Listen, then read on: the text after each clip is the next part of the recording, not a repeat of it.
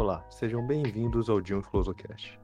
Eu sou o Otávio e hoje estou aqui acompanhado de meus camaradas Ivan Maiorano, Diogo Matias e Murilo Gassan para discutir um tema que é um tanto interessante, que seria o pensamento neoplatonista. Agora, o que é o neoplatonismo? Bem, como o nome já, já diz, o neoplatonismo é uma corrente filosófica que é inspirada principalmente pelo pensamento platonista, pelo pensamento platônico, porém que diverge deste, deste mesmo pensamento em diversos aspectos. Um dos principais seria o, a visão do mundo, pois enquanto a interpretação platônica do mundo apresenta um conceito muito mais dualista, onde existe a, a coexistência de um mundo das ideias e um mundo material, o pensamento neoplatonista é muito mais monista, ou seja, apresenta uma interpretação onde existe apenas um mundo, que seria um mundo material surgido de um mundo das ideias. Além disso, o neoplatonismo também é muito relacionado ao místico, devido ao fato de que ele é muito, foi muito utilizado para tentar legitimizar preceitos é, religiosos, o que acabou também criando uma certa influência desta linha filosófica no cristianismo. Bom, falando no, sobre o neoplatonismo, a gente também pode estabelecer diversas comparações também com os outros modelos filosóficos que a gente vê no decorrer da história da humanidade. Onde, por exemplo, em, em todos estes nós temos famosos pensadores, no caso, as pessoas marcantes e importantes envolvidas com tal assunto. Onde, no caso do neoplatonista, um desses mais importantes pensadores foi Plotino, quem fez a obra Enéadas, por exemplo, onde este mesmo ele abrangeu e explicou o modo de pensar neoplatônico. E assim também como foi dito pelo, pelo nosso colega Otávio, os pensadores neoplatonistas eles também se, se inspiraram em Pitágoras e Aristóteles, assim como aconteceu com Platão, que foi que foi aluno destes mesmos citados anteriormente. É, bom, agora, como o Diogo mencionou, né, da obra Enéas, nessa obra, né, a gente tinha basicamente o mundo dividido em duas partes, né? Essas duas partes eram a invisível e a fenomenal, né? E nesse mundo, o único Deus que regia ele era o Uno, né? E esse Uno é uma emanação de tudo que existe. Tudo que existe é uma emanação do seu ser, né, no caso. E é impossível alcançar o conhecimento que ele tem, né? No caso, seria o conhecimento absoluto. Mas na própria Enéas é dito que é possível se aproximar né, do conhecimento do Uno se você simplesmente se afastar de todas as suas posses materiais. Bom, o Uno ele acaba por criar Nous, né? E é basicamente a luz e a alma do mundo, uma ideia de uma divindade superior que reflete imperfeitamente e cria todos os seres do planeta. E esses seres do planeta, eles eles possuem a essência de Uno. Alguns têm mais, alguns têm menos, e por causa dessa divergência entre quantidade de essência neles, eles criam uma. A certa que é uma divisão, uma hierarquia, que é similar a uma casta, assim, no tipo que se você nasce em uma divisão, você não pode ir para outra.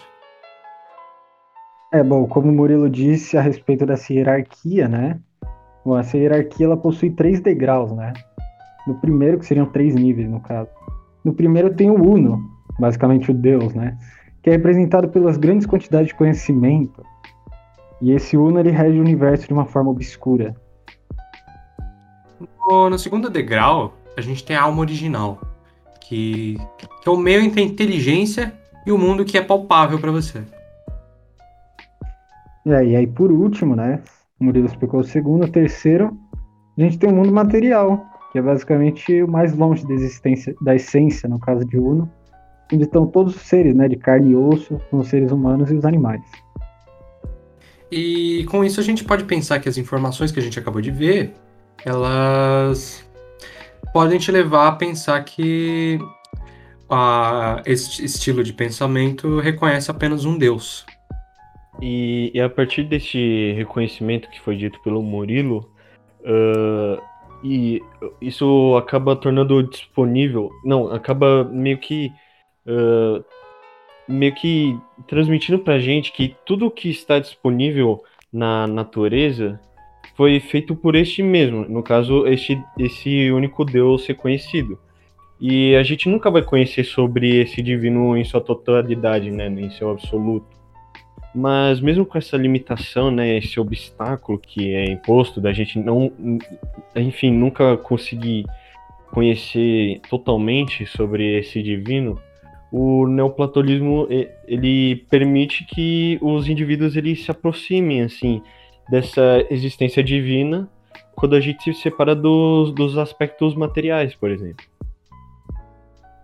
Acho que o neoplatonismo é muito importante, pois mesmo quando você separa ela dos aspectos mais religiosos, místicos do neoplatonismo, ela ainda é uma importante lição para a gente até mesmo na atualidade. Como a gente vê no afastamento dos vícios, que é algo que vem se tornando cada vez mais presente na cultura consumista que a gente vive hoje em dia, não é? Isso. É, é, é isso, mas é- exatamente. E aí, o que, Porque que vocês acharam do tema? Ah, achei Cara, um eu tema legal achei- desenvolver. Bem interessante, abrange vários conceitos e ideias assim, né? Pessoalmente, eu acho, eu acho um negócio relativamente interessante, assim, você ver como é que o pessoal pensava nessa época, todos os pensadores, tudo. É, um- é uma forma bem interessante, assim, de aprender as Como Então- cada um pensava de uma maneira diferente. É, então, como os pensamentos foram se amalgamando, chegando num negócio interessante. É, é bem Sim, legal. Com certeza. Bem rápido, eu Ah, queria falar que eu esqueci de mencionar, porém o neoplatonismo ele não é limitado apenas à filosofia de- do Platão. Ele também utiliza a filosofia de diversos outros filósofos que viveram durante esse período. Pô, é verdade. Inclusive, nessa época, onde, quando estava tendo o neoplatonismo, tinha também o cristianismo, estava começando a surgir. Eles também se basearam bastante no neoplatonismo. É, meu. Uhum.